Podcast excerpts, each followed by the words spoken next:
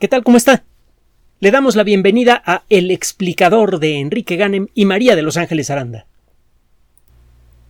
Algunos trabajos en el mundo de la ciencia son intelectualmente excitantes. Bueno, de hecho, todos.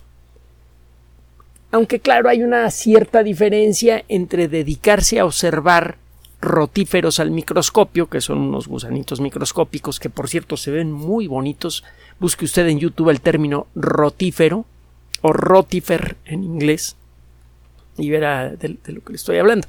El dedicarse a ver rotíferos al microscopio, pues sí, es padre, realmente es muy, muy interesante.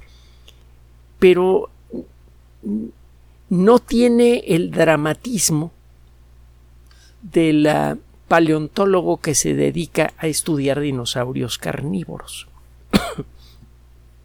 Desde Recuerde que la historia de los dinosaurios es larguísima, increíblemente prolongada, más de 150 millones de años. Eh, esta etapa en la historia de la Tierra se conoce como periodo mesozoico. Los dinosaurios aparecieron eh, cuando estaba apenas empezando el mesozoico, tenía poco tiempo de haber arrancado, quizá unos 20 millones de años, una cosa así, cualquier cosa, ¿no?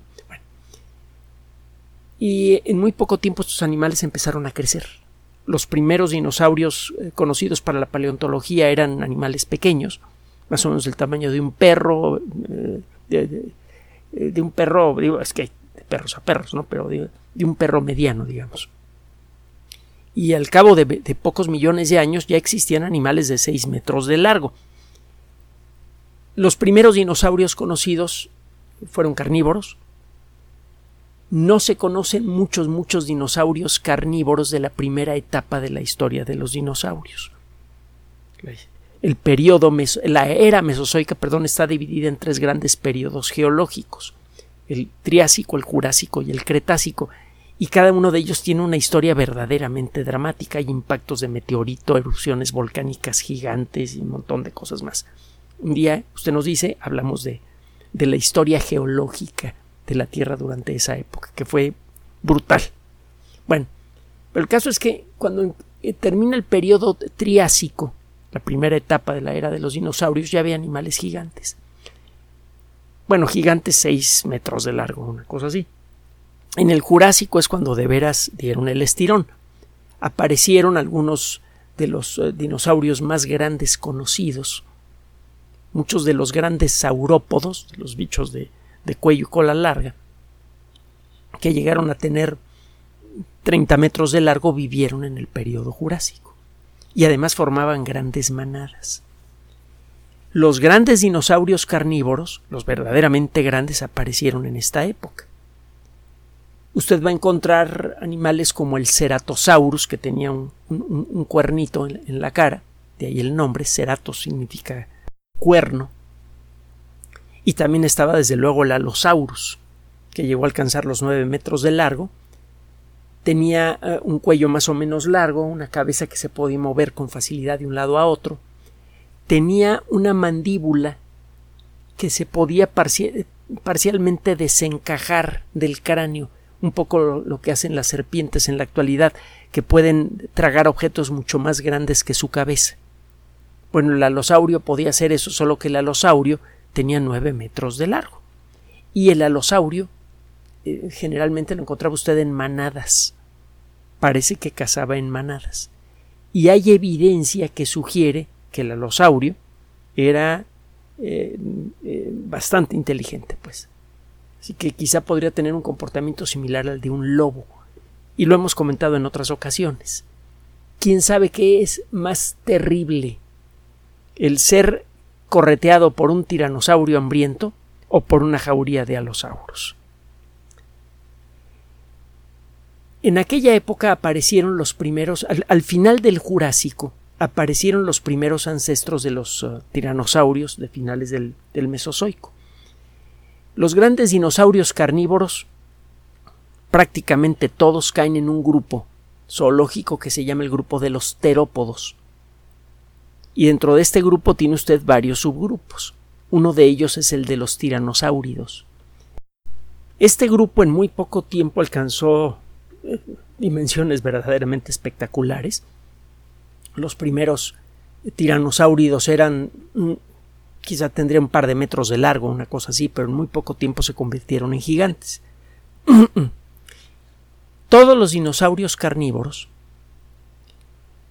tenían dientes que se caían con facilidad y los reemplazaban continuamente. Si usted ve el cráneo de un tiranosaurio, verá dientes de distintas longitudes, pero todos tienen la misma forma. La longitud tiene que ver con la edad del diente. El diente empieza a crecer, se empieza a utilizar y cuando se desgasta se cae y crece otro. Y esto sucede en forma más o menos aleatoria. Por eso la dentadura del tiranosaurio se veía generalmente algo irregular. Y lo mismo pasaba con la mayoría de los dinosaurios carnívoros. Se llegó a pensar que los dinosaurios carnívoros de tamaño medio en el Jurásico, que fueron muy abundantes, se dedicaban a comer animales pequeños y que ni siquiera se acercaban a los, ah, a los cuerpos de los grandes dinosaurios herbívoros cuando eran derribados por un animal grande. Se pensaba que si algún dinosaurio realmente grandote, algún tiranosaurio derribaba a un diplodoco, si no sabe cuál es el diplodoco, vive en la Ciudad de México, dése una vuelta al Museo de Historia Natural. Espero que todavía tengan el diplodoco que está allí, eh, casi 30 metros de largo. Es una réplica muy valiosa en términos económicos y, científicos. Una réplica exacta de un esqueleto prácticamente completo que fue excavado eh, hace ya bastante, más de un siglo, gracias al dinero que dio Andrew Carnegie uno de los grandes supermillonarios de los Estados Unidos de aquella época. Es un esqueleto realmente extraordinario porque le digo estaba prácticamente completo y eh, mandó a hacer cinco copias ultra exactas de ese esqueleto y uno de ellos vino, una de esas copias vino a parar a México.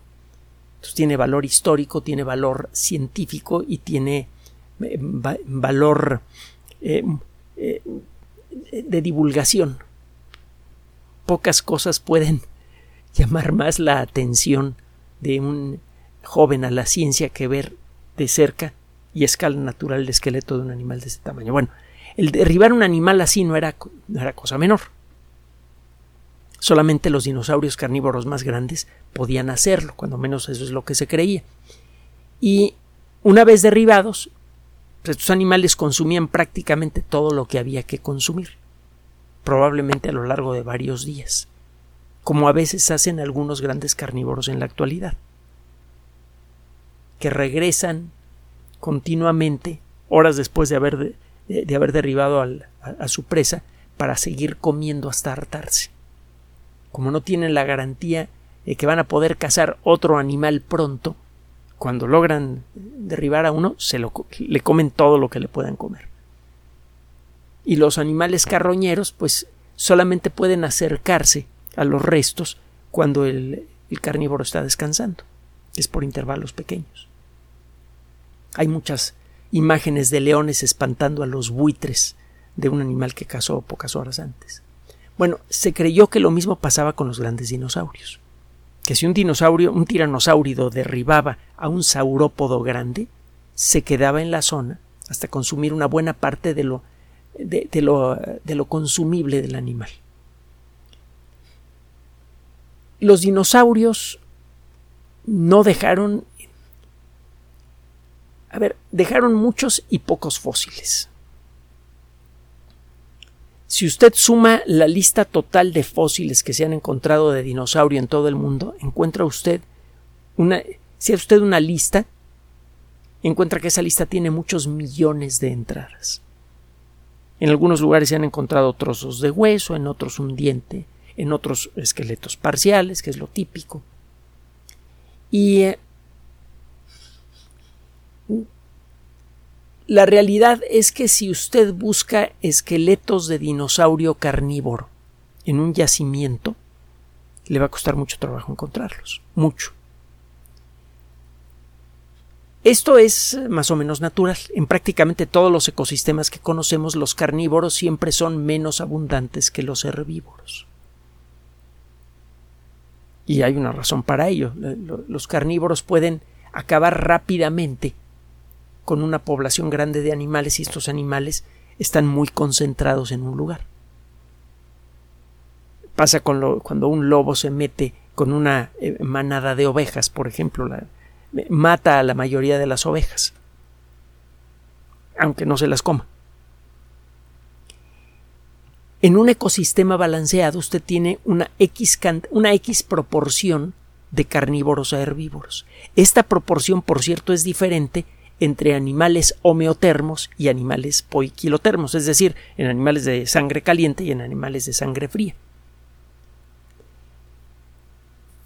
Este, al, estudiar, por cierto, la proporción de esqueletos de carnívoros y herbívoros entre los grandes dinosaurios, en zonas en donde hay eh, muchos fósiles de dinosaurio, es que algunos paleontólogos en el último cuarto del siglo pasado comenzaron a sospechar que los dinosaurios tenían un metabolismo ágil, que no se comportaban como reptiles, sino que tenían un comportamiento más parecido al de los mamíferos. Fue uno de los motivos por los cuales se empezó a hablar de los dinosaurios ágiles de, entre comillas, sangre caliente.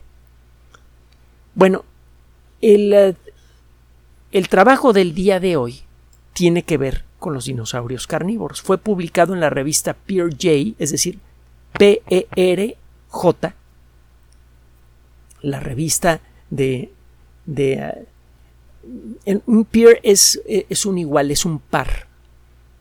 Cuando, está, cuando es usted un médico y está entre médicos, dice que está usted entre pares.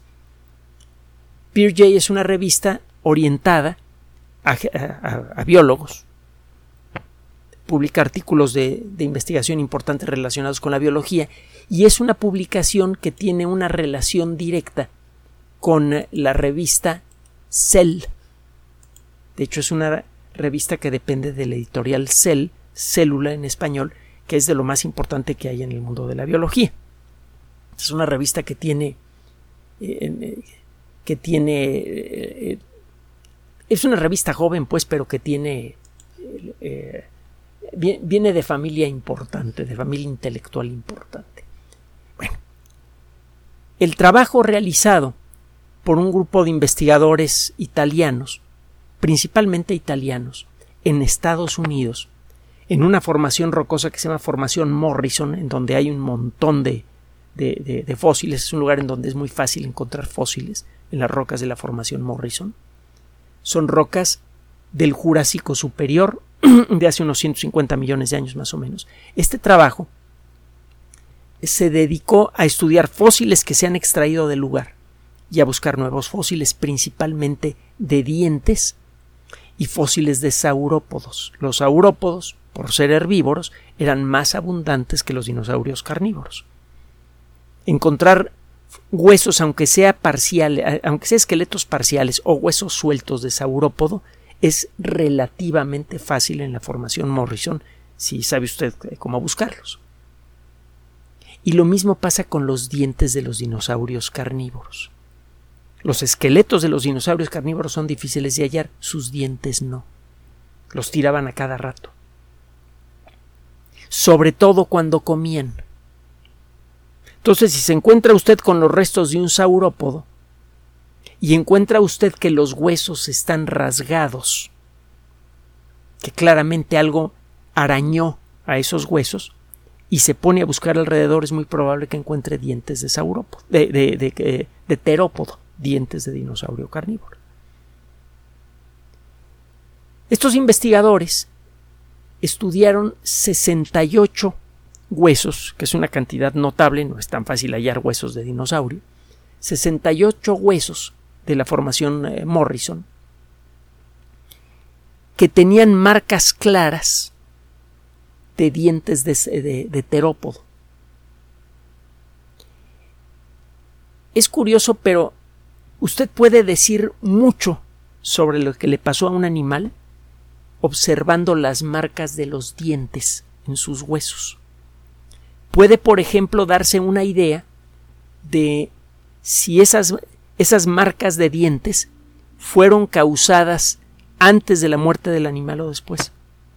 Por ejemplo, si el animal fue atacado por, por un dinosaurio carnívoro, se recuperó y sus heridas sanaron. Puede usted darse una idea de si el eh, si esas mordidas fueron mortales o no. Puede darse una idea de si el cuerpo fue continuamente masticado por el animal a lo largo de varias horas o no. Simplemente la observación de las marcas de hueso, eh, de las marcas de dientes en un hueso, le puede decir a usted mucho sobre lo que le ocurrió a ese animal y quién se lo hizo. Lo que encontraron estos investigadores es ah, algo en, muchos sentidos inesperado. En, hace 150 millones de años, el terreno en donde vivían estos animales, el terreno que con el paso del tiempo se convirtió en roca y se convirtió en la formación Morrison, no tenía eh, eh, carnívoros que pertenecieran al grupo de los tiranosáuridos. Había otros carnívoros más pequeños. Y eh, se llegó a pensar que los grandes saurópodos solamente eran derribados por tiranosáuridos. Lo que encontraron estos investigadores es evidencia clara en estos 68 huesos de que los grandes saurópodos también eran atacados rápidamente por animales más pequeños.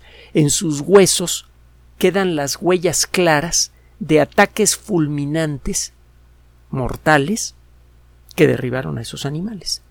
Y las marcas que hay en la superficie de los huesos no se corresponden con dientes de tiranosaurio. La forma de los surcos que deja un diente que se desliza violentamente sobre un hueso le da a usted una idea de quién fue el autor de la mordida. El perfil de los dientes de los tiranosáuridos es muy diferente al perfil de los dientes de los ceratosaurios o de los uh, alosáuridos, por ejemplo. Entonces, estos investigadores se ponen a ver estos huesos de animales gigantes que tenían surcos en terrenos en donde se sabe que no había tiranosáuridos, encuentran que esos surcos fueron producidos por animales más pequeños y encuentran evidencia de que esos surcos se corresponden a un ataque violento contra el animal cuando estaba sano. Eso significa que estos animales gigantes eran atacados por dinosaurios más pequeños. Ah, pues qué padre. ¿Y eso qué? bueno que el atacar a un animal de 30 metros de largo, sano, con una cola grandota que podría utilizar para su defensa, por ejemplo, eh, no es algo que hubieran imaginado los paleontólogos. Si usted ve el esqueleto de un ceratosaurio, no se lo imagina atacando a un animal de ese tamaño. Entonces, ¿cómo le hacían estos animales para atacar a estos gigantes? y sobrevivir al encuentro. Bastaba con un golpe fuerte para quebrarle una pata a un dinosaurio carnívoro para matarlo. Si un animal eh, de ese tamaño con la pata rota no se puede parar. Y un hueso roto tarda mucho tiempo en sanar y muchas veces no sana bien. El animal moriría de hambre o moriría atacado por otros animales. No se han encontrado restos abundantes de dinosaurios carnívoros con patas rotas alrededor de los dinosaurios eh, eh, herbívoros gigantes. Es claro que estos animales sabían cómo atacar a los gigantes. Y esto viene a agregarse a otras evidencias que sugieren que cuando menos algunas especies de dinosaurios carnívoros de tamaño mediano, digamos de unos nueve metros de largo nada más, atacaban a sus presas en manada mientras algunos animales distraían al, al, saurópodo, otro se acercaba y le daba una mordida fuerte, probablemente en una de las patas. Esto era suficiente para inmovilizar al animal, probablemente para, para tirarlo. Estos animales, los saurópodos, pues pesaban lo que una familia de elefantes. Un solo animal requerían de sus cuatro patas para poder caminar. Bastaba con lastimar seriamente una de sus patas para que el animal quedara completamente inmovilizado y una vez inmovilizado quedaba a merced de, los animales que le atacaban. Las huellas de dientes en los huesos no permiten saber si fueron varios animales los que luego se comieron al, saurópodo. Pero lo que sí queda claro es que los dinosaurios relativamente pequeños atacaban regularmente a los saurópodos gigantes. Era parte de sus hábitos de alimentación.